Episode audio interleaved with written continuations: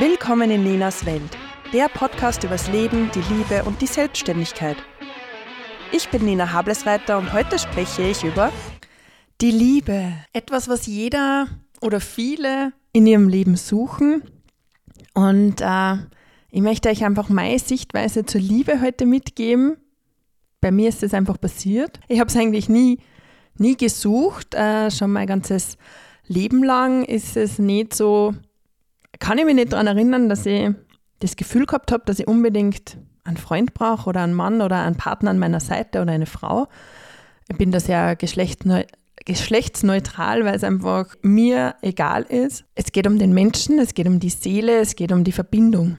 Anfangen möchte ich damit, ja, mit meiner Kindheit. Meine Eltern haben sich siebenmal das Ja-Wort gegeben, nicht untereinander, sondern auch mit verschiedenen Menschen.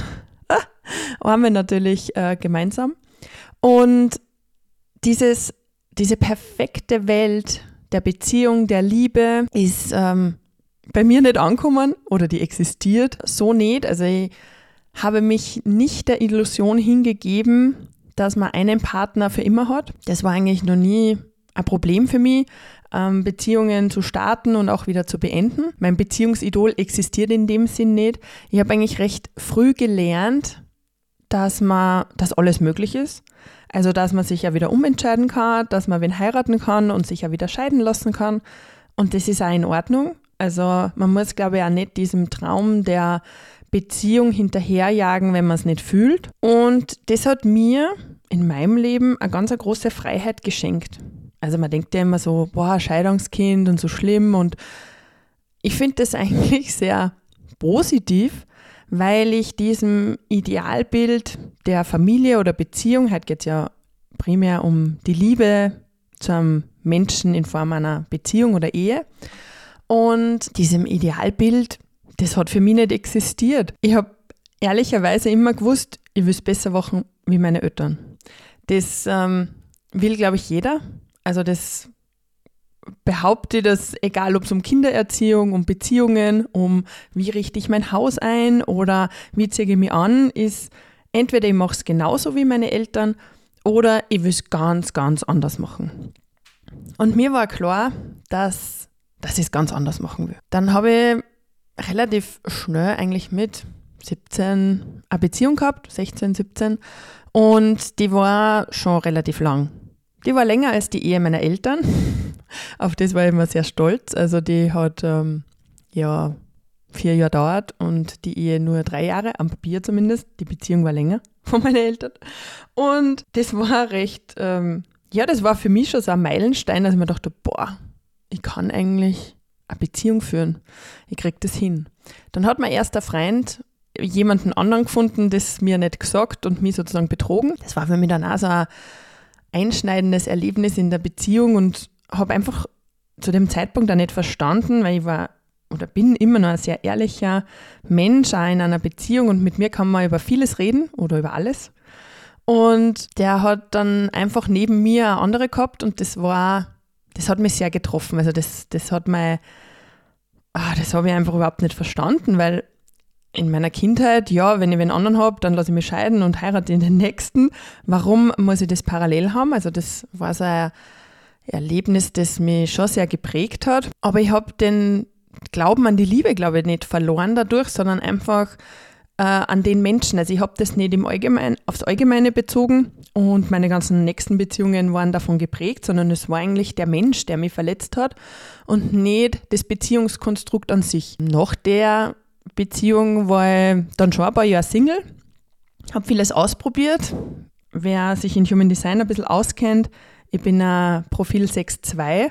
Das ist in den ersten 30 Jahren eine wunderbare Dreierlinie, die das Abenteuer liebt, viel ausprobiert und ehrlicherweise habe ich das auf der Ebene mit Furtge, mit, ja, mit einfach ausprobieren, äh, mit Männern, mit Frauen definitiv gemacht.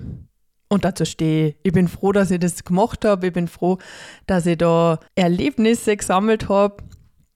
Und habe dadurch, glaube ich, auch einfach eine Bandbreite an Möglichkeiten entdeckt und vor allem herausgefunden, dass Ehrlichkeit, Offenheit die schönste Grundlage einer Beziehung ist. Unabhängig davon, was du erfahren hast in Kindheit, in früheren Leben oder in, ja, in einer Beziehung, es kann sich ja wunderbar ändern, es kann, sich, es kann was Neues entstehen. Es ist äh, unvorstellbar, was der Tom und ich für eine bedingungslose Liebe haben füreinander und wie das einfach traumhaft funktioniert. Ähm, natürlich gibt es Reibereien und es gibt Streit und es gibt Ärger, aber es gibt auch so viele wunderschöne, schöne Momente. Alles ist möglich. Es ist, ähm, ich habe so viel erlebt in meiner Kindheit mit Beziehungen und mir wurde, glaube ich, ganz ein schräges Beziehungsbild vorgelebt, also irgendwie keins oder irgendwie schon eins. Aber das, was ich mir erschaffen habe, finde ich, ist unabhängig davon, was ich erlebt habe. Oder es ist genau deswegen so passiert, weil ich halt meine Vergangenheit so ist, ist meine Vorstellung von Liebe und Beziehung eine ganz andere.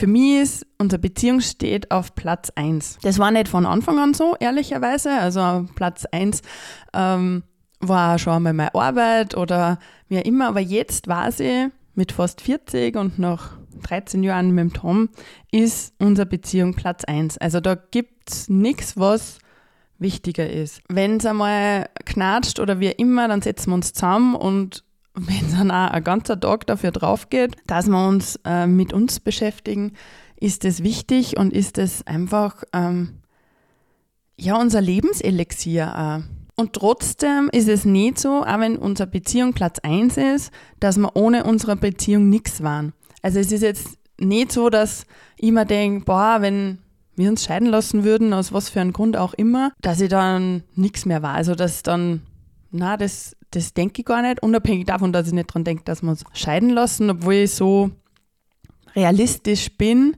dass ich sage, bevor ich etwas aufrechterhalte, was uns nicht gut tut und wo wir beide keine Freude mehr dran haben, würde es beenden oder einfach schauen, was es für andere Optionen gibt. Denn es gibt immer andere Optionen und es gibt immer Möglichkeiten, dass man auch in der Beziehung wieder totale Freude empfängt. Und mein allergrößter Tipp dabei ist, redet miteinander. Und rede über deine Bedürfnisse, deine Wünsche, das, was du da denkst, dass der andere denken sollte, wenn du was aussprichst. Weil das, ähm, würde ich sagen, ist ganz oft der Fall, dass man sich denkt, dass der andere eh weiß, was ich meine, aber na, der andere weiß es nicht. Und das ist geschlechtsneutral. Also es heißt nicht, der Mann checkt es einfach nicht, was die Frau will, sondern der andere kann einfach nicht in deinen Kopf einschauen. Und bitte sprich das aus, was in deinem Kopf vorgeht. Sprich es aus, so wie du es empfindest. Ich sprich halt ganz viel in der Ich-Form. Wenn ich mir denke, ja, ich fühle das jetzt aber so und ich fühle mich unverstanden oder mit mir macht es halt gerade was, dass du so bist oder dass du das gerade gesagt hast.